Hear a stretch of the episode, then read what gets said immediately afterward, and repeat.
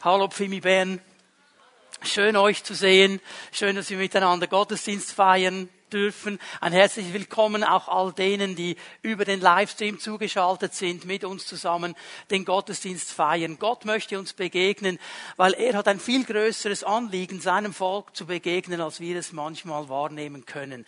Er ist hier und er möchte uns begegnen. Und bevor wir miteinander ins Wort Gottes hineinschauen, lasst mich noch kurz etwas sagen, noch einmal zu diesem Sonderopfer Ukraine. Ich hoffe, wir haben euch nicht zu sehr überfahren.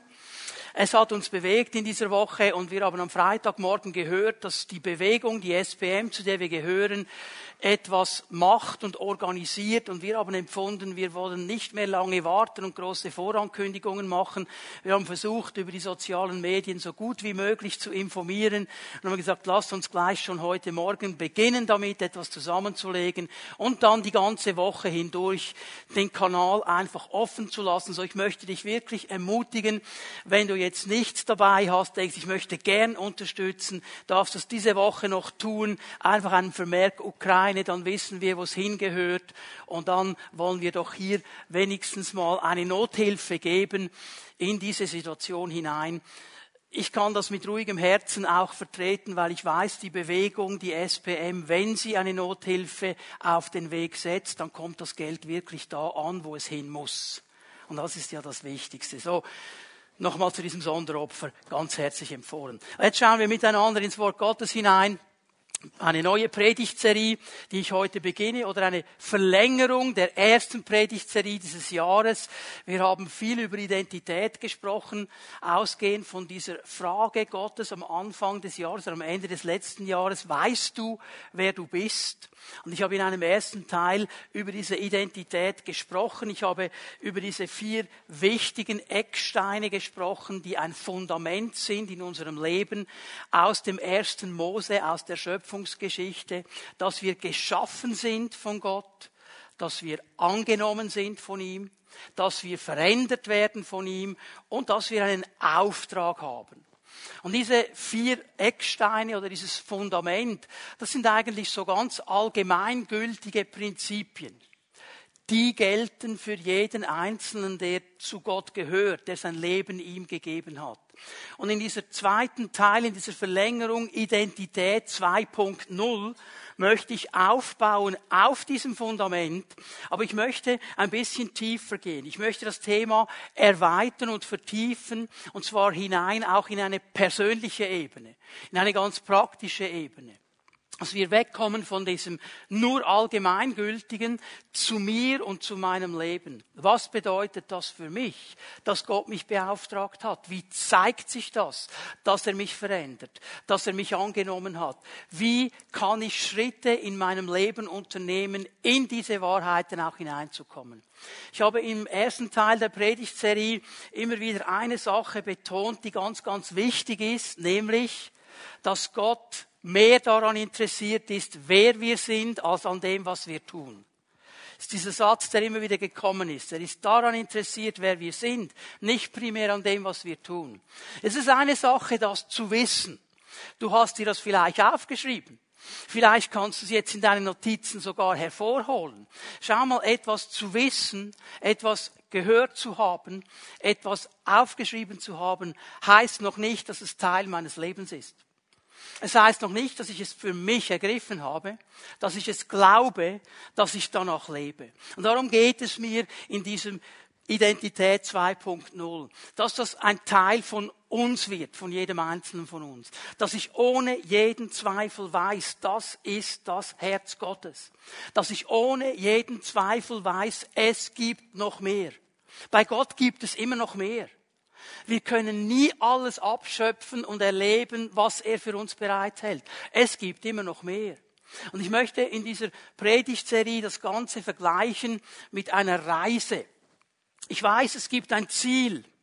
Die Leute sind jetzt ja dran, ich merke das überall, wenn ich so ein bisschen austausche mit Menschen. Jetzt planen alle, oh, das können wir wieder in die Ferien gehen, Corona ist vorbei, wir können wieder reisen. Dahin möchte ich, dahin möchte ich, dahin möchte ich. Da gibt es diese verschiedenen Ziele und man denkt dann immer, boah, da gibt es noch ein bisschen mehr. Das, was ich schon erlebt habe, da gibt es noch ein bisschen mehr. Schau, bei Gott ist das auch so. Er hat noch mehr. Nur möchte ich einen wichtigen Punkt hier machen, gleich zu Beginn. Es ist eine Spannung, in der wir stehen als Menschen.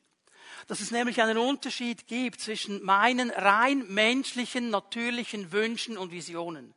An denen ist nichts Falsches, sage ich es mal so. Aber sie dürfen nicht das Dominierende sein. Wenn es nur darum geht, was ich will, was mir passt, was ich jetzt gerade denke, wäre dran, dann werde ich ein absolut egoistischer Mensch und schaue nur auf mich. Gott hat nichts gegen eigene Wünsche und Ziele, wenn sie in der richtigen Prioritätenordnung sind. Hier sprechen wir aber über seine Ziele über seine Gedanken, über seine Wünsche, über das, was er sieht über unseren Leben. Und ich habe herausgefunden in diesen über 34 Jahren, in denen ich mit ihm unterwegs bin, wenn es mir gelingt, meine Wünsche und meine Visionen seinen Wünschen unterzuordnen und seinen Visionen unterzuordnen, werde ich gesegnet sein. Ich komme dann nie zu kurz. Ich bekomme dann vielleicht nicht gleich alles, was ich mir im ersten Moment wünsche. Aber am Ende kann ich sagen, wow, das ist noch viel genialer, als wenn ich das bekommen hätte, was ich wollte. Weil Gott drin ist. Darum geht es mir, dass wir lernen, unsere Wünsche, unsere Visionen nicht einfach zu verneinen, sondern seinen Wünschen, seinen Zielen, seinen Visionen zu unterordnen, die Prioritäten richtig zu setzen. Und bei Gott gibt es mehr. Es gibt mehr. Ich möchte jetzt ganz am Anfang ein paar Bibelstellen mit euch teilen. Das sind bekannte Bibelstellen. Ich werde auch nicht allzu viel dazu sagen. Ich möchte einfach das Panorama vor uns ein bisschen öffnen, dass wir verstehen, bei Gott gibt es immer mehr. Und das Alte wie das Neue Testament, sie sprechen immer wieder von dieser Wahrheit. Jeremia 29, Vers 11. Jeremia 29, Vers 11. Bevor ich die bekannten Worte lese, ganz kurz zum Umfeld. Israel ist im Exil. Sie wurden von den Babyloniern überwältigt, besiegt, die Stadt Jerusalem zerstört, der Tempel zerstört. Die Israeliten wurden weggenommen in ein fremdes Land. Sie sind jetzt in Babylon. Sie sind nicht im verheißenen Land. Sie sind nicht in dem, was Gott ihnen verheißen hat. Und sie haben Mühe, sich mit dieser Situation anzufreunden. Die Bibel hat es klar gemacht, bevor sie überhaupt gingen durch verschiedene Propheten, das wird eine Zeit von 70 Jahren sein. Es war vorhin schon klar. Gott spricht prophetisch. Er spricht voraus prophetisch. Er sagt uns Dinge an. Warum tut er das? Weil er nicht will, dass sein Volk ohne Orientierung vorwärts gehen muss. Darum spricht er das. Und auch wenn er prophetisch spricht, heißt das nicht, dass wir nicht Mühe haben mit Situationen. Und hier hatten die Israeliten Mühe mit diesen Situationen. Sie hatten Mühe damit, dass sie an einem fremden Ort sind. So für alle, die in, meiner, in meinem Jahrgang aufgewachsen sind. Wer kennt das Lied von Bonnie M. Rivers of Babylon? Okay, wisst ihr auch, dass das ein Psalm ist? Das ist ein Psalm, den sie da singen. Und dieser Psalm nimmt diese Spannung auf. Bei den Flüssen von Babylon da saßen wir und weinten. Wir waren traurig, wir waren nicht in Jerusalem. Und was wollten die Typen aus Babylon? Dass wir die Zionslieder singen für sie. Dass wir noch Happy Life machen für sie. Das ist die Spannung. Und in diese Spannung hinein spricht Jeremia. Und er, er redet im Namen Gottes, denn ich, ich kenne die Gedanken, die ich über euch denke. Spruch des Herrn. Gedanken des Friedens und nicht zum Unheil, um euch eine Zukunft zu geben und eine Hoffnung. Der Herr sagt, ich kenne die Pläne, ich habe eine Strategie. Dieses Wort, das hier mit Gedanken übersetzt wird, das kann auch Strategie heißen, es kann Plan heißen, es geht in diese Richtung. Er sagt, Leute, das ist immer noch in meinem Plan. Ja, jetzt seid ihr nicht da, wo ihr sein möchtet. Ich habe aber immer noch die Kontrolle. Es ist immer noch mein Plan. Vertraut mir einfach. Ich habe einen Plan für dich. Und dieser Plan, wenn ihr an diesem Plan festhaltet, ist ein guter Plan, weil es Hoffnung beinhaltet und Zukunft beinhaltet, weil ich drin bin. Und das möchte ich dir sagen heute Morgen. Wenn du an so einer Situation bist in deinem Leben, wo du denkst, wie soll das weitergehen? Ich sehe nicht mehr, wie es weitergeht. Alles ist zerbrochen um mich herum. Ich weiß nicht, was geschehen soll. Denk daran, Gott hat einen Plan. Er hat einen Plan. Noch eine Stelle. Psalm 139, Vers 16. Psalm 139, Vers 16. Deine Augen sahen mich schon, als mein Leben im Leib meiner Mutter entstand. Also du musst dem Herrn überhaupt nichts erzählen von Ultraschall. Das konnte er schon lange. Er hat schon damals gesehen und hineingesehen und gesehen, wie Leben entsteht, wie dieses Embryo entsteht. Und er sieht es viel besser als der beste Ultraschall, den es überhaupt gibt, weil er es gemacht hat. Er sagt, ich sehe das. Und jetzt schau mal diese Aussage. Alle Tage, die noch kommen sollten, waren in deinem Buch bereits aufgeschrieben, bevor noch einer von ihnen eintraf. Das ist eine hochwichtige Aussage hier. Stell dir noch einen Moment vor, du bist jetzt in diesem Zustand, embryonal noch, in deiner Mutter drin. Die wissen vielleicht noch nicht mal ganz genau, ist es ein Männlein oder ein Weiblein. Die haben sich vielleicht für beide Geschlechter, übrigens, es gibt nur zwei. Mehr gibt's nicht. Alles andere ist Illusion. Haben sie sich zwei Namen ausgesucht, einen männlichen und einen weiblichen. Und Gott sagt über dieses Embryo, der weiß ja, was es ist, wie du jetzt heißt. Ich habe einen Plan für jeden Tag deines Lebens. Ich habe schon alles aufgeschrieben. Jeder einzelne Tag, von Anfang bis Ende, alles aufgeschrieben. Ich weiß nicht, wie es euch geht, aber mögt ihr diese Typen auch nicht? Da kommt irgendein neuer Film und du denkst, den möchte ich mir gerne anschauen. Und dann gibt es ja Typen, die haben ihn vorher schon gesehen. Und dann kommen sie und wollen erzählen, was geschieht. Und sie sagen dir genau die wichtigsten Dinge im Voraus. Sie verderben einem alles. Okay? Jetzt positiv gesehen bei Gott. Er weiß auch alles. Er weiß auch alles. Er hat es aufgeschrieben. Hör mal, er kennt die Brüche deines Lebens. Er kennt die Verzweiflungen deines Lebens. Er kennt die Hoffnungslosigkeiten deines Lebens. Er hat das alles schon gesehen. Wenn wir aber dranbleiben an seinem Plan, wenn wir hier nicht davonrennen, gilt automatisch, was Jeremia gesagt hat. Mein Plan hat Zukunft und Hoffnung. Gott lässt sich durch diese Brüche nicht aus der Ruhe bringen. Gott lässt sich durch deine Hoffnungslosigkeit und meine, die ich so empfinde, nicht aus der Ruhe bringen. Er hat einen Plan für jeden Tag unseres Lebens, ganz spezifisch auf dich zugeschrieben. Er weiß alles, er kennt alles. Und er kennt schon die ganze Geschichte. Und hier geht es nicht darum, dass er primär mal weiß, wie lange wir auf dieser Erde sein werden. Das ist eine andere Sache hier.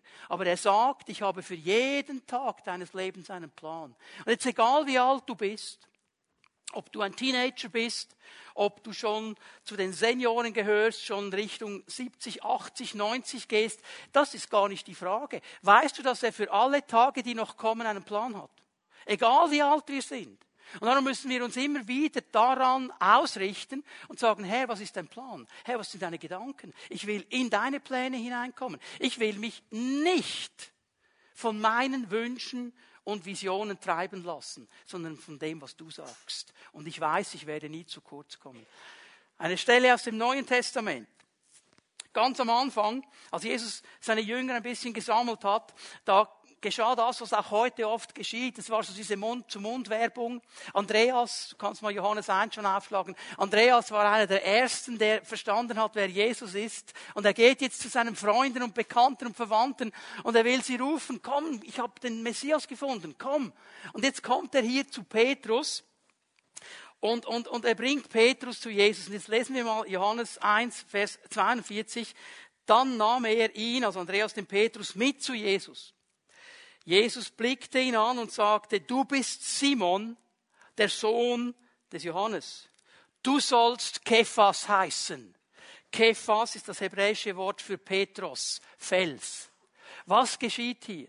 In dem Moment, als Simon, so wäre eigentlich sein echter Name, sage ich jetzt mal, zu Jesus kommt, spricht Jesus seinen Plan über diesem Leben aus. Er sagt, alle sehen den Simon. Alle sehen Simon. Und alle denken etwas über Simon. Der war ja bekannt in seinem Dorf, auch Kapernaum war nicht eine Großstadt, da kannte man einander. Und alle wussten, dass dieser Mann nicht unbedingt der stabilste ist, den es gibt. Die kannten den Simon. Wisst ihr auch nicht in der Nachbarschaft oder in der Schulklasse. Also, es gibt da diese Leute, da sagst du einen Namen und denkst, ja, ja, ja, den, den, den kennen wir. Die haben das auch gedacht über den Simon, den kennen wir. Und Jesus schaut ihn an und sagt, du bist Simon, aber ich sag dir eins, Petrus, Fels, Kephas. Und er spricht seinen Plan aus. Simon hat verstanden, dass er hier irgendwo in etwas hineinkommt, das größer ist als er, dass er in seine Bestimmung hineinkommt. Aber dass das kommen wird, hat er auch nicht gewusst. Und Jesus sagt es ihm. Jesus hat einen Plan für jeden seiner Nachfolger. Und noch eine Stelle, 1. Timotheus 6, Vers 12. Kämpfe den guten Kampf, der zu einem Leben im Glauben gehört und gewinne den Siegespreis, das ewige Leben, zu dem Gott dich berufen hat. Erinnere dich immer wieder daran, dass du dich von, vor vielen Zeugen klar und offen zu deinem Glauben bekannt hast. Gott hat einen Plan, aber jetzt bitte hör mir gut zu. Dieser Plan Gottes, diese Bestimmung Gottes, dieses Meer von Gott hat immer zu tun mit Kampf. Das fällt uns nicht einfach in den Schoß. Ja, manchmal gibt es Zeiten, da fallen uns Dinge in den Schoß. Aber meistens ist es dieser Kampf, diese innere Einstellung, auch dafür zu stehen, dafür zu kämpfen. Und er muss, Paulus muss das hier Timotheus sagen und er muss es auch uns immer wieder sagen. Es geht hier auch um einen Kampf. Es geht darum, dass wir erkennen, was hat Gott bereit für mich? Wo ist dieses Meer? Wo ist diese Bestimmung? Wo ist diese Vision? Und dann daran festzuhalten und gegen Widerstände auch zu kämpfen und anzugehen und treu zu bleiben dem, was Gott gesagt hat. Bitte hör mir gut zu, schreib dir das auf. Das Neue Testament, vor allem Paulus, die sprechen im Zusammenhang mit diesem Plan Gottes, mit dieser Bestimmung Gottes, mit dieser Vision Gottes von Kampf. Immer und immer wieder. Es ist ein guter Kampf, der Kampf des Glaubens, weil wir ihn gewinnen können. Es ist ein Kampf zwischen Fleisch und Geist, weil mein Fleisch immer was anderes möchte, immer noch eine Idee hat. Mein Fleisch ist empfänglich für all diese Dinge. Und mein Geist sagt vielleicht dann etwas ganz anderes, dann kämpfen die beiden miteinander. Leute, es gibt kein spannungsfreies Christsein. Es gibt es nicht. Das wünschen wir uns. Aber es gibt es nicht. Und die Bibel sagt an keinem Ort, dass wir irgendwo ankommen, so nach dem Motto, wenn du so durchgeheiligt bist und nur noch betest und nur noch fastest, dann bist du am spannungsfreien Ort. Nein, dann stirbst du. Weil irgendwann muss man essen, oder? Verstehen wir? Es gibt es nicht. Wir wollen dieses spannungsfreie Christentum. Und wir müssen lernen, das gibt es nicht. Wir kämpfen miteinander, wir kämpfen füreinander und wir kämpfen für das, was Gott für uns bereitet hat. Das wäre der Gedanke Gottes, der Weg zu diesem Meer. Und wenn ich jetzt dieses Bild der Reise immer wieder ins Spiel gebracht habe, da möchte ich doch da zurückgehen. Jede Reise beginnt mit einem ersten Schritt. Ja, ich kann zu Hause alle Kataloge durchstudieren und ich kann sagen, boah, da möchte ich hin und das wäre cool und das wäre toll und ich kann mein Budget anschauen und sagen, das würde sogar noch drin liegen, könnte ich bezahlen. Wenn ich nicht einen Schritt mache, bleibe ich zu Hause. Und ich möchte heute Morgen ganz kurz drei ganz wichtige Schritte, erste Schritte anschauen mit euch zusammen, wenn wir auf diesen Weg uns gehen. Und ich lese noch eine bekannte Bibelstelle, Römer 12, Vers 1. Ich lese sie aus einer neueren Übertragung. Ich habe mich bewusst für diese Übertragung entschieden. Ist keine Übersetzung, ist eine Übertragung, aber der Gedanke wird sehr gut aufgenommen und einfach erklärt. Ähm, die Übertragung heißt das Buch. Und ich lese mal Römer 12, Vers 1. Deshalb ermutige ich euch nun auch, Geschwister, aufgrund der Barmherzigkeit, die Gott uns geschenkt hat, euch ganz einschließlich eures Körpers Gott zur Verfügung zu stellen wie ein Opfer, das lebendig, heilig und ihm wohlgefällig ist. Das soll der Ausdruck eures Gottesdienstes sein, die angemessene Antwort auf Gottes Wort. Hier drin sehe ich einmal einen ganz, ganz wichtigen Schritt und einen einfachen Schritt, also einfach zum Verstehen, nicht einfach zum Umsetzen. Es beginnt alles mit einer Entscheidung. Es beginnt alles mit einer Entscheidung. Hier ruft Paulus auf zu einer klaren Entscheidung. Und wenn wir den Römerbrief kurz überfliegen von Kapitel 1 bis 11, hat Paulus ein Fundament gelegt. Er hat über die wichtigsten Dinge gesprochen und ab Kapitel 12 ruft er jetzt die Gemeinde in Rom zu einer Entscheidung auf. Jetzt lebt das. Jetzt habe ich euch all diese wichtigen Dinge gezeigt. Jetzt fangt das an zu leben. Das muss praktisch werden. Er ruft hier auf zu einer Entscheidung. Ein ganz wichtiger Punkt eine Entscheidung für etwas ist immer auch die Entscheidung gegen alles andere. Verstehen wir das? Eine Entscheidung für etwas beinhaltet die Entscheidung gegen das andere. Das ist übrigens auch bei Vision so. Wenn ich mich für eine Vision entscheide, entscheide ich mich gegen die anderen möglichen Visionen.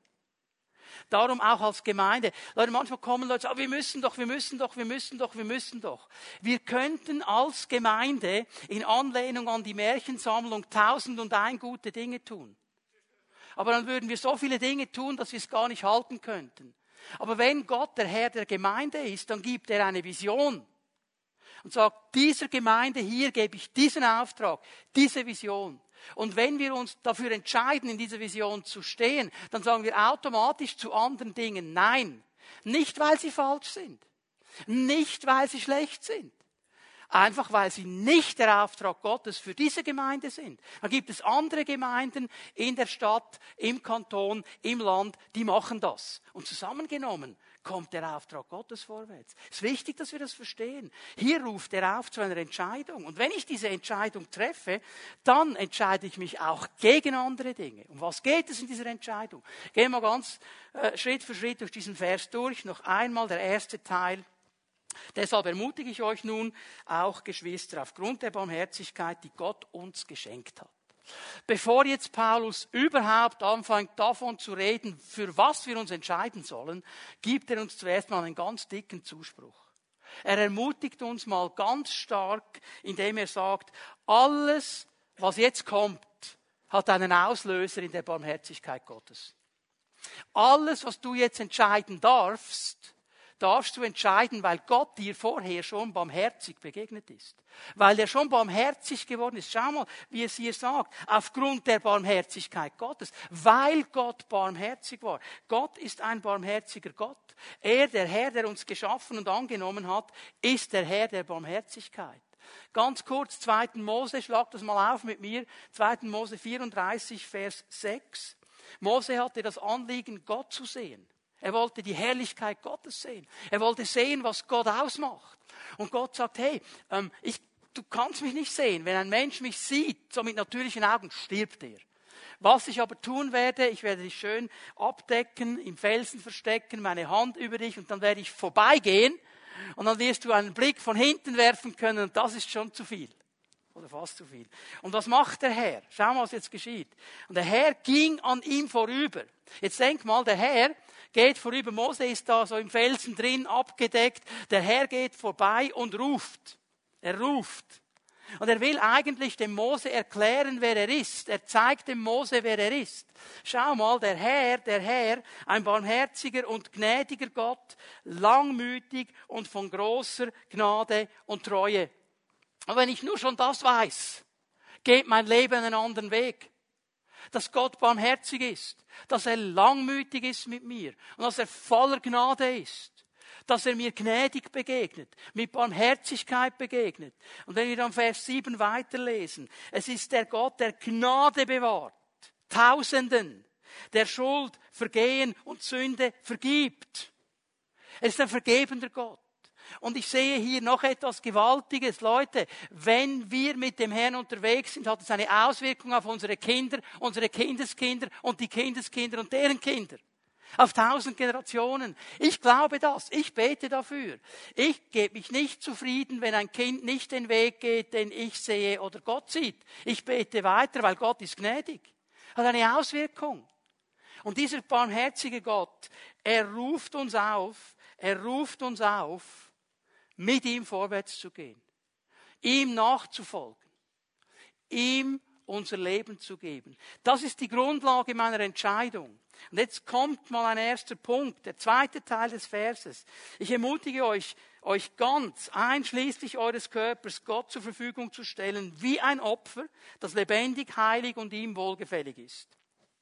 Die Entscheidung, die Paulus hier uns vor Augen führt, ist eigentlich logisch.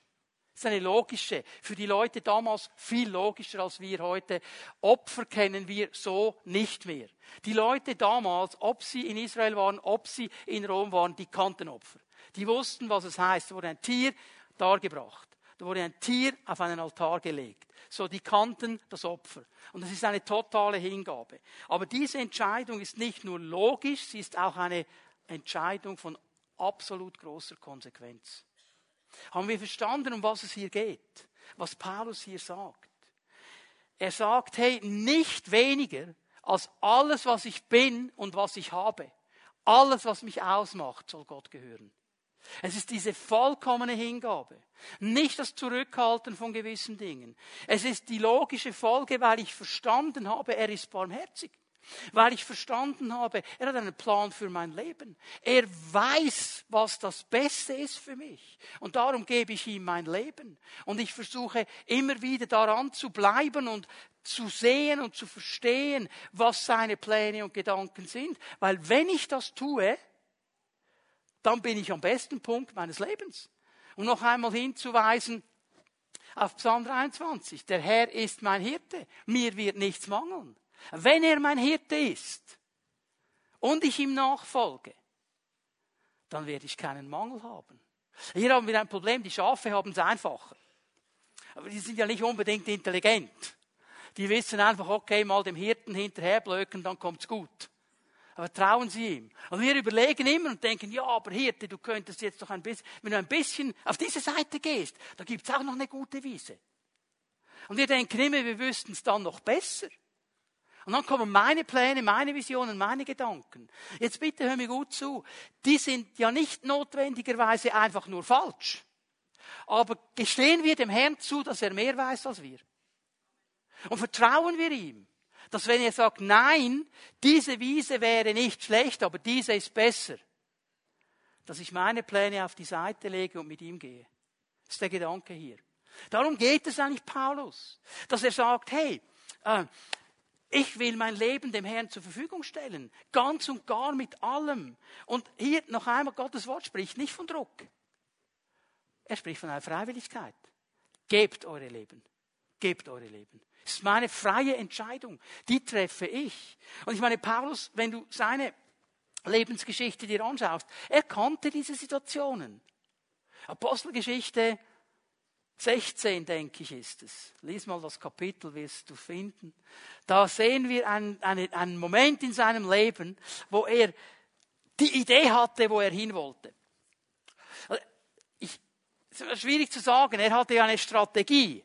Er wollte immer in das Hauptort, in die wichtigste Stadt. Und in dieser wichtigsten Stadt hat er Gemeinde gegründet und dann von da aus ins Umland hinaus andere Gemeinden gegründet. Jetzt weiß ich nicht, ob diese Strategie ihm von Gott gegeben worden ist oder ob er sie selber, auf jeden Fall war es eine Strategie. Und jetzt ist er in der heutigen Türkei.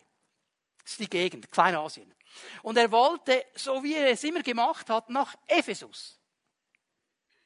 Das war die wichtigste Stadt. Da wollte der hin. Und jetzt lesen wir das so interessant. Er, von allen Seiten kommt er, wenn du es dir mal geografisch anschaust. Er versucht diese Stadt Ephesus von allen Seiten zu erreichen. Und immer wieder heißt es, und der Heilige Geist ist mir widerstanden. Und der Herr hat die Türe geschlossen. Ja, der wollte Gemeinde bauen und der Herr hat gesagt, nein. Interessant, oder? Warum? Schau es dir geografisch an. Ganz am Schluss auf seiner Reise ist er am obersten Punkt der Türkei, von wo aus es relativ einfach ist, nach Griechenland zu kommen. Und als er an diesem Punkt ist, hat er einen Traum. Und er sieht einen mazedonischen Mann, einen griechischen Mann, der sagt, komm herüber und hilf mir. Weil Paulus verstehen musste hier, Ephesus ist noch nicht dran. Der Herr hat einen anderen Plan. Jetzt im Moment, Paulus, ist nicht deine Vision für Ephesus dran, jetzt ist Griechenland dran. Ephesus kommt dann ein paar Jahre später. Verstehen wir? Das, darum weiß er, von was er spricht. Und weil er ein Mann war, der gesagt hat, Herr, mein Leben gehört dir. Ist morgen aufgewacht, hat seinen Kumpels gesagt, Leute, ich habe geträumt, was denkt ihr? Ich glaube, wir sollten nach Griechenland, jawohl, nächstes Schiff. Und ich bin so dankbar, dass er das gemacht hat. Denn so kam das Evangelium nach Europa. Und letztlich auch zu uns. Ganz, ganz wichtige Sache hier. So, es ist diese Freiwilligkeit. Wir lesen weiter in diesem ersten Vers. Das soll der Ausdruck eures Gottesdienstes sein. Die angemessene Antwort auf Gottes Wort. Paulus sagt, das ist der Gottesdienst. Das ist der Gottesdienst. Und das haut jetzt vielleicht all deine Vorstellungen von Gottesdienst ein bisschen in die Knie. Weil wir stellen uns etwas anderes vor. Er sagt, das ist der logische Gottesdienst. Und ich finde hier etwas heraus. Gottesdienst des Christen besteht nicht aus dem, was wir an heiligen Orten zu heiligen Zeiten für heilige Dinge machen. Das ist unsere Idee. Okay? Das ist nicht schlecht. Es ist gut zusammenzukommen. Es ist gut, den Herrn zu loben. Es ist gut, das Wort Gottes zu hören. Das ist gut. Coole Sache. Aber es ist eigentlich nicht Gottesdienst. Es ist eigentlich gemeinsam Gott feiern und auf ihn hören. Gottesdienst beginnt nach dem Gottesdienst. Wenn ich nämlich herausgehe und lebe, mit den Menschen zusammen bin, dann beginnt mein Gottesdienst. Und das ist der Punkt, den er hier machen will. Es ist dann, wenn ich ausgerüstet durch die Gemeinschaft, durch den Lobpreis, durch das Wort Gottes wieder nach draußen gehe und den Menschen begegne und sie versuche mit Gott in Verbindung zu bringen. Das ist mein Gottesdienst. Und da braucht es meine Hingabe, mein ganzes Leben, meine Entscheidung. Das ist der wichtige Punkt. Diese Hingabe des ganzen Leibes. Paulus sagt, es ist der vernünftige, wahre, angemessene Gottesdienst. Darum geht es. Ohne Abstriche. Also wir können hier mal festhalten, der Weg zu diesem Meer von Gott, zu diesen Plänen, zu diesen Visionen beginnt mit einer Entscheidung. Es ist die Entscheidung für seine Pläne gegen alle anderen. Noch einmal, es geht hier um Prioritäten. Okay? Gott hat nichts gegen deine Wünsche. Er hat nichts gegen deine Visionen. Er hat nichts gegen deine Hobbys. Er mag dir das gönnen von ganzem Herzen. Aber es geht um Prioritäten. Wenn seine Pläne nicht zu oberst sind, dann wird es Probleme geben. Aber wenn seine Pläne zu oberst sind und wir unsere Pläne diesen Plänen unterordnen, werden wir gesegnete Menschen sein. Das ist das Geheimnis des Wortes Gottes. Das zweite, der zweite Schritt ist ein langer Schritt. Sieben Meilenstiefel. Geistliches Wachstum, Veränderung. Ich entscheide mich, auf diesen Weg zu gehen und ich weiß, wenn ich das mache, dann gibt es Veränderung, dann gibt es geistliches Wachstum. Das ist der Punkt, den der Herr mit uns gehen möchte. Und ob uns das jetzt gefällt oder nicht, Wachstum bedeutet Veränderung. Ich bin in unserer Familie nicht der Gartentyp. Das ist definitiv meine Frau. Also wenn man sägen muss, umgraben muss und so weiter, komme ich und helfe. Aber so den Garten pflegen, das ist ihr Job. Und es fällt mir aber doch auf, wenn ich in den Garten hinausschaue, dass gewisse Dinge anfangen zu wachsen. Sehe sogar ich. Und das ist Veränderung. Da, wo vor ein paar Wochen einfach noch so irgendwie äh, grünes Zeug war, da kommen jetzt so schöne weiße Schneeglöckchen die wachsen daraus Veränderung. Wachstum bedeutet immer Veränderung. Und so gesehen ist das Leben eines Christen, der mit Gott unterwegs ist, eigentlich konstante Veränderung. Weil ich konstant mehr in das hineinwachse, das Gott für mich bereithält. Und auch diesen Gedanken nimmt Paulus auf im zweiten Vers von Römer 12. Wir lesen diesen Vers miteinander. Römer 12, Vers 2. Ganz aktueller Vers. Lasst euch nicht in das vorgefertigte Muster des Zeitgeistes pressen. Gestaltet euch stattdessen um, indem ihr ein neues Denken beginnt. Auf diese Weise könnt ihr beurteilen, was dem Willen Gottes entspricht, nämlich das wahrhaft Gute, das, was seine Zustimmung findet und wirklich zum Ziel führt. Das sind seine Pläne, seine Visionen. Jetzt hier werden wir aufgefordert zu Veränderung. Und es gefällt mir hier, wie das so übertragen wird. Denn wir leben in einer Gesellschaft, die von einem ganz klaren, bestimmten Zeitgeist definiert und geprägt ist. Was bedeutet das Wort Zeitgeist? Ich möchte das kurz definieren. Zeitgeist ist die Denk- und Fühlweise eines Zeitalters. Denk- und Fühlweise eines Zeitalters. Sie bezeichnet die Mentalität einer Gesellschaft in einer bestimmten Zeitspanne. Der Zeitgeist ist aber eben Zeitgeist. Das heißt, er verändert sich. Er ist nicht ewig. Und wenn ich nur auf mein Leben zurückschaue und ich bin nicht der Älteste hier im Saal, da hat sich der Zeitgeist schon ein paar Mal verändert in diesen wenigen Jahren, in denen ich das wahrnehmen kann. Hat sich Prägung verändert, hat sich Gesellschaft verändert. Und Paulus sagt uns hier, lasst euch nicht in diesen Zeitgeist hineindrücken. Das zeigt mir wieder etwas von diesem Kampf. Auch wir als Christen werden mit aller Macht angesogen und hineingepresst in einen Zeitgeist. Wir sollen konform sein dieser Dinge. Und mir fällt auf, dass der Zeitgeist, den wir im Moment haben in der westlichen Gesellschaft, ein Zeitgeist ist, der uns alles vorschreiben will. Vor allem hat dieser Zeitgeist ganz klar definiert, was richtig ist und was falsch ist. Und wehe, du hältst dich nicht an diesen Zeitgeist.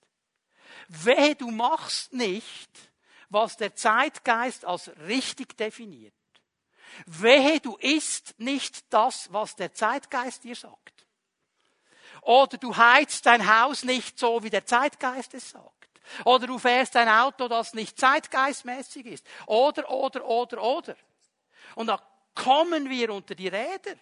Brutal. Das ist dieser Zeitgeist. Und ob uns das jetzt passt oder nicht, hier sind wir mittendrin.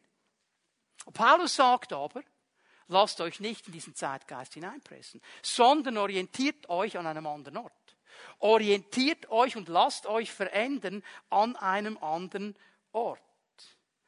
Nämlich in der Veränderung eures Denkens. Und die Frage ist immer die, was prägt jetzt mein Denken? Was prägt meine innere Ausgerichtetheit? Prägt der Zeitgeist mein Denken oder prägt Gott mein Denken? Sind die Werte Gottes das Prägende in meinem Leben oder ist es der Wert des Zeitgeistes, der mich prägt? Versuche ich so gut wie möglich diesem Zeitgeist irgendwo mich anzupassen oder stehe ich für das, was ich an Werten Gottes erkannt habe? Jetzt sind wir mittendrin im Kampf. Aber wenn wir wachsen wollen, müssen wir diesen Kampf aufnehmen. Wenn wir wachsen wollen, dann bedeutet das Veränderung. Es bedeutet hineinzukommen in eine Mündigkeit. Und hey Leute, wir brauchen Mündigkeit. Um, um da zu stehen heute brauchst du Mündigkeit. Also du musst ein dickes Fell haben. Irgendwo auch sagen, okay, sag, was du denkst und sag, was du willst, aber ich weiß, wer ich bin. Merkt ihr, warum Identität wichtig ist? Wenn ich weiß, wer ich bin, dann brauche ich nicht konstant die Zustimmung aller Menschen um mich herum. Weil ich habe die Zustimmung von Gott. Dann kann ich mündig stehen. Es ist Spannung, jetzt wird's, jetzt wird's knackig. Es ist die Herausforderung, in der wir alle stehen. Die Veränderung, sagt Paulus hier, sie beginnt in meinem Denken. Sie beginnt in meinem Innen. Weil ich bin ein Produkt meine Identität ist ein Produkt der Dinge, die mich geprägt haben und die mich prägen. Wir alle haben eine Geschichte. Und die Frage ist jetzt immer wieder die, wenn ich sage, ich will das mehr von Gott. Ich will in die Pläne Gottes hinein. Ich will in die Visionen Gottes hinein. Dann muss ich lernen, auch Prägungen hinter mir zu lassen. Ich muss lernen, mich auszurichten an dem, was Gott sagt. Und hier mutig vorwärts zu gehen. Das ist ein Prozess der Veränderung. Und auch hier bitte siehst du das in diesem Vers 2 drin. Es beruht alles auf Freiwilligkeit. Es ist nicht ein Zwang. Paulus ermutigt uns, sagt, hey, entscheide dich für diese Veränderung. Entscheide dich, dass diese Veränderung kommen darf. Geistliches Wachstum, Veränderung, wichtig, ist ein Prozess mit zwei beteiligten Parteien. Zwei beteiligte Parteien. Die erste Partei, die beteiligt ist, das bin ich selber. Denn ich muss mich für diesen Prozess öffnen. Ich muss bereit sein für diesen Prozess. Ich muss offen sein für diesen Prozess. Ich muss transparent sein. Sagen, Herr, das will ich. Das ist das, was ich will. Und der zweite, der dann mit beteiligt ist, und das ist der wichtigste, ist der Herr selber. Der hilft uns nämlich. Der hilft uns nämlich. Er hilft uns in diesem Prozess. Wir müssen das nicht aus eigener Kraft machen. Er hilft uns. Er ermutigt uns. Und wenn ich hineinschaue in das Leben Jesu, dann sehe ich etwas von diesen Hilfen Gottes. Ich möchte ganz kurz ein paar Highlights aus den ersten Jahren des Lebens Jesu aufzeigen, weil hier schön dargelegt wird, welche Hilfen uns Gott gibt in diesem Prozess der Veränderung. Also in dem Moment, wo ich sage, Herr, das will ich, weiß ich, das sind die Hilfen, die er mir an die Seite gestellt hat. Und das Erste, was ich sehe, ist das Wort Gottes. Ich werde es gleich erklären, das Wort Gottes. Du kannst mal Lukas 2 aufschlagen mit mir. Es ist eine interessante Begebenheit, eine interessante Erzählung hier aus dem Leben Jesu, die genau so sich zugetragen hat.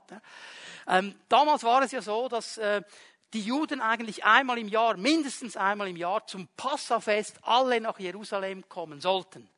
Das war nicht immer für alle möglich, aber denen, denen es möglich war, die sollten das machen. Und so ist auch Jesus und seine Familie, und wenn ich jetzt von Familie, das ist die Großfamilie. Also Nazareth, bitte denkt nicht, das war keine Großstadt. Das war ein Dorf. Und da war vieles familiär verbandelt. Man hat sich dann oft als ganze Dorfgemeinschaft plus minus auf den Weg gemacht. Da war ein ganzer Tross auf dem Weg nach Jerusalem. Und jetzt haben sie Passa gefeiert und jetzt machen sie sich auf den Heimweg. Und dann ist ein, ein, ein, ein ganzer Tross von Leuten. Jesus ist zwölf Jahre alt.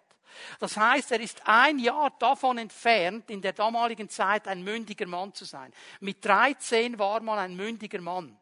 Okay?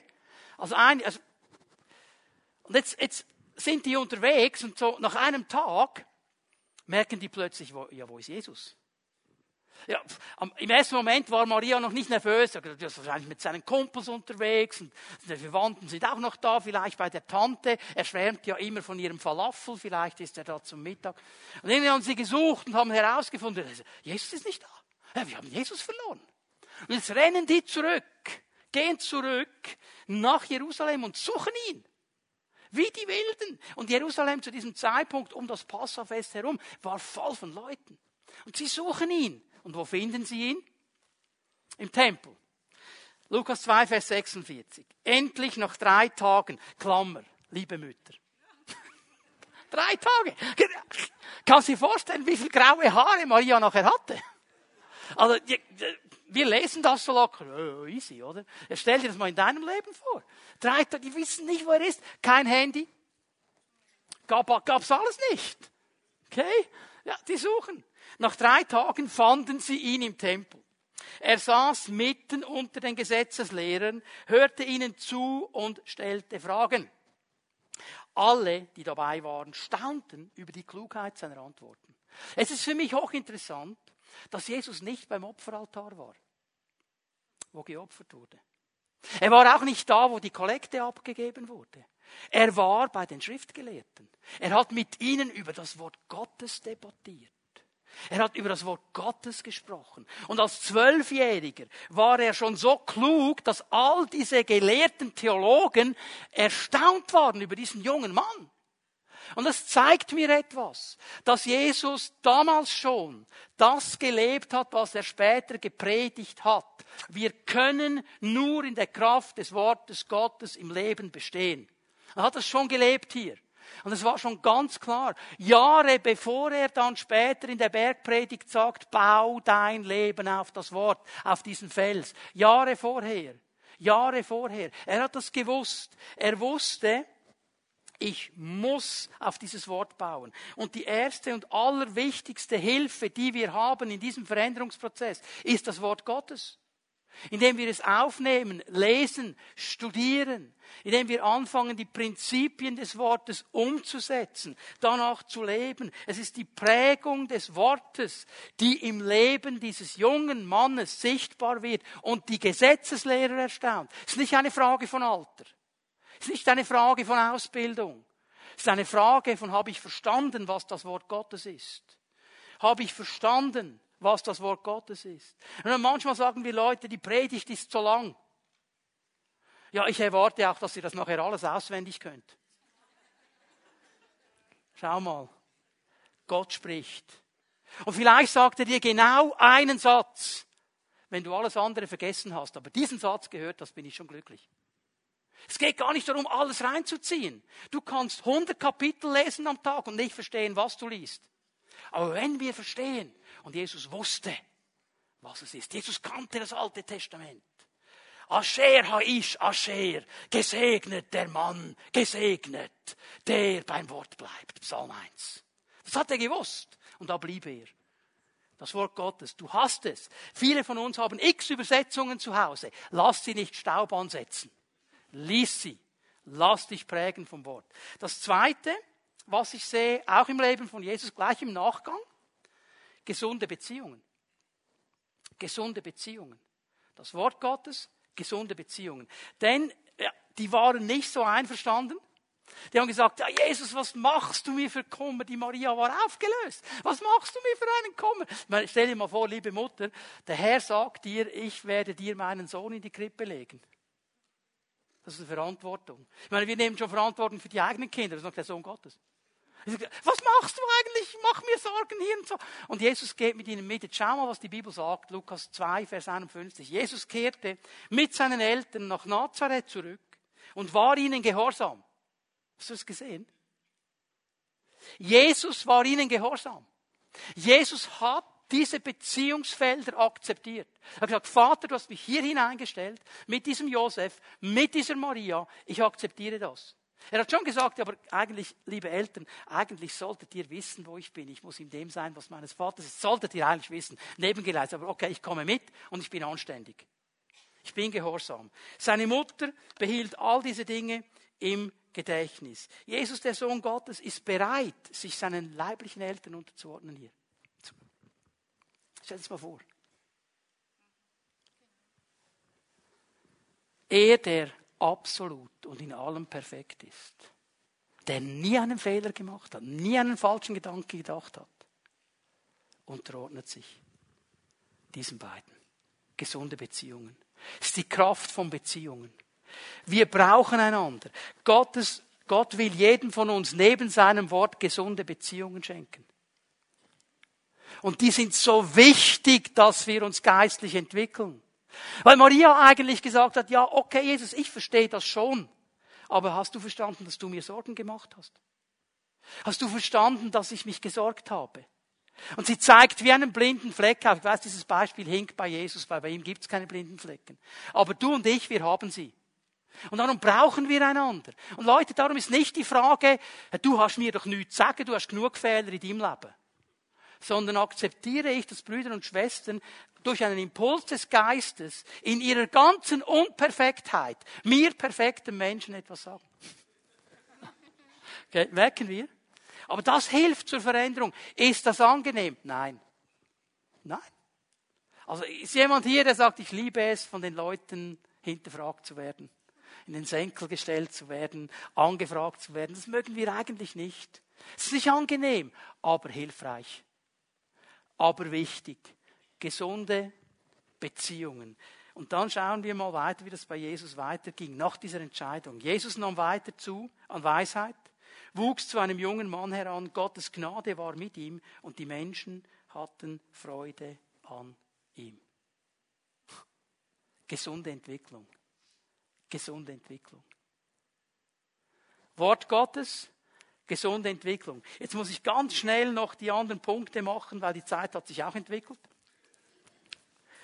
Eine dritte Sache, die ich bei Jesus sehe, die kann ich ganz kurz machen, weil wir am letzten Sonntag darüber gesprochen haben. Gehorsam gegenüber dem Wort Gottes. Schau mal, das Wort Gottes zu lesen, zu kennen, ist eine Sache. Dem Wort Gehorsam zu sein, ist eine andere. Ich kann viel wissen, wenn ich es nicht mache, nützt es mir nichts. Jesus war gehorsam und das zeigt sich in seinem Leben an dieser Taufe. Dass er eben hingeht und sagt, ich bin in allem gehorsam, auch in diesem Punkt. Ich bin gehorsam. Und er wusste eines, was Paulus später aufgeschrieben hat in Philipper 2, Vers 13. Es ist Gott, der in mir das Wollen und das Vollbringen wirkt. Also wieder dieses Zusammengehen. Gott hilft uns dabei. Also das Umsetzen des Wortes Gottes und dann natürlich ein nächster Schritt, auch den mache ich relativ kurz, weil ich am nächsten Sonntag ein bisschen mehr darüber sprechen werde, die Führung des Heiligen Geistes.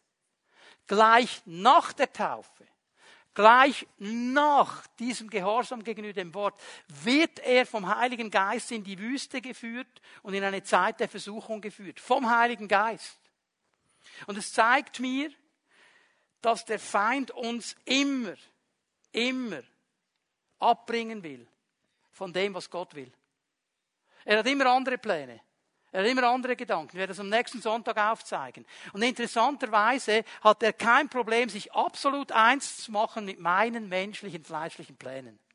Und die noch ein bisschen zu verstärken und noch ein bisschen zu verschönern und mit Farbfilter zu arbeiten und so weiter, dass es noch schöner, noch begehrenswerter wird weil er weiß, wenn ich den da habe, da habe ich ihn an einem Ort, wo Gott ihn nicht haben möchte. Gott möchte ihn da. Wenn er aber da wäre, dann würde er etwas auswirken für Gott. Und das will ich nicht. Das ist der Gedanke hier. Okay? Werden wir am nächsten Sonntag sehen. Und dann, wenn wir das erleben, ich mache das hier zusammengefasst bei Jesus, dann leben wir in unserer Bestimmung. Denn nach dem allem, Wort Gottes, gesunde Beziehungen, Gehorsam gegenüber dem Wort, geführt vom Heiligen Geist, Widerstand zu leisten in der Anfechtung, kommt Jesus erst an den Start seines Dienstes, Lukas 4, Vers 18. Dann fängt er an, in seiner Bestimmung zu leben, geht in diese Synagoge in Nazareth, zitiert Jesaja, sagt, der Geist des Herrn ist auf mir, weil er mich gesalbt hat und jetzt geht mein Dienst los. Dann ist er in der Bestimmung drin, die Gott über seinem Leben gesetzt hat. So. Dritter Punkt, ganz schnell. Eine Erweiterung von Gehorsam ist Geduld. So. Einige sitzen jetzt da und sagen, wann, wann, wann geht's los, wann geht's los? Wow. Warte mal. Timing ist alles. Timing ist alles. Es ist die Frage, wann Gott sagt, dass es losgeht. Jesus musste 30 Jahre warten. Dann war die Zeit. Okay? Der Weg zu diesem Meer, der hat zu tun mit dieser Identität, mit dieser Bestimmung, die ich verstanden habe, mit diesem, ich entscheide mich für die Pläne Gottes, mit dieser Veränderung, aber eben auch mit der Geduld, darauf zu warten, bis der richtige Moment kommt. Sagen, Herr, ich bin gehorsam. Ich bleibe einfach hier. Ich bleibe einfach hier, bis der Zeitpunkt ist. Jesus musste das lernen. Er ging noch einmal eine Runde zurück nach Nazareth. Paulus, den hat es einfach mal für 10, 12 Jahre auf die Seite gelegt nach seiner Bekehrung. Gibt andere. Wir könnten Petrus nehmen, der musste auch warten. Was hat Jesus den Jüngern gesagt? Bleibt in Jerusalem. Bleibt hier. Seid geduldig. Seid geduldig. Aber wenn diese Zeit kommt, wo Gott sagt, jetzt ist der Moment. Jetzt ist der Moment. Und darum, wenn er dir etwas gezeigt hat heute Morgen, deine erste Frage muss sein, wann her? Wann her? Jetzt schon oder noch nicht? Wann her? Wenn er dir sagt, wann, dann darf es nur eine Antwort geben. Das ist meine letzte Bibelstelle für heute Morgen, Jesaja 6, Vers 8. Jesaja, der diesen Ruf Gottes über seinem Leben spürte, der wusste, da kommt etwas. Und es gab diesen einen Moment, wo Gott ihm begegnet ist. Und wo dieser Jesaja realisiert hat, jetzt, jetzt ist die Zeit. Jetzt ist die Zeit. Und dann gibt es nur eine Antwort. Ich hörte die Stimme des Herrn sagen, wen werde ich senden? Und wer von uns wird gehen? Da sprach ich, hier bin ich Herr, sende mich. Wenn der Herr dir sagt, jetzt ist die Zeit, das ist die einzige Antwort, die richtig ist. Hier bin ich Herr, sende mich. Wenn wir zu früh sind, kommt es nicht gut. Wenn wir zu spät sind, auch nicht.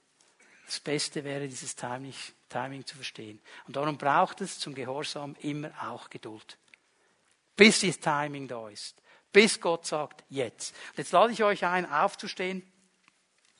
Wir werden Jesus noch einmal miteinander anbeten und preisen. Ich möchte dich einladen, mit mir zusammen einen Moment in die Gegenwart Gottes zu stehen, dein Herz zu öffnen. Was hat er zu dir gesagt heute Morgen? Wo hat er dich herausgefordert? Und was gibst du ihm für eine Antwort?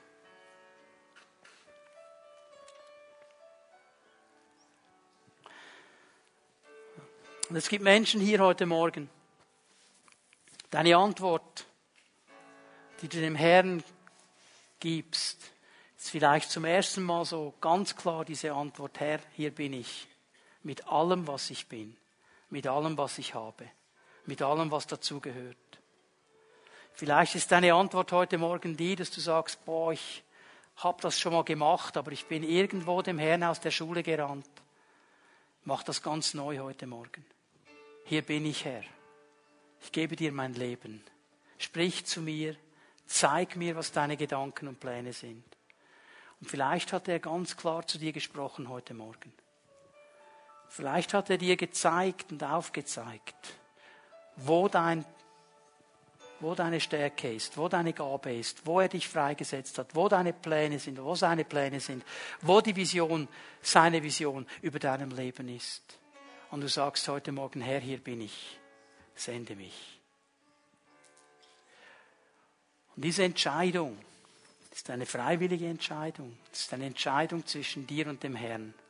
Und darum möchte ich das so machen heute Morgen. Wir werden jetzt gleich ein Lied singen. Und dieses Lied beginnt mit den Worten, ich komme zu dir, Jesus. Und genau dazu lade ich dich ein. Also während wir dieses Lied jetzt singen, und du sagst, Herr, ich bin hier. Mein Leben gehört dir. Alles, was ich bin und habe, gehört dir. Herr, ich bin bereit. Ich will von dir hören. Ich will vorwärts gehen. Ich will mich aufmachen zu diesem Meer, zu diesen Visionen, zu diesen Plänen, die du hast über meinem Leben.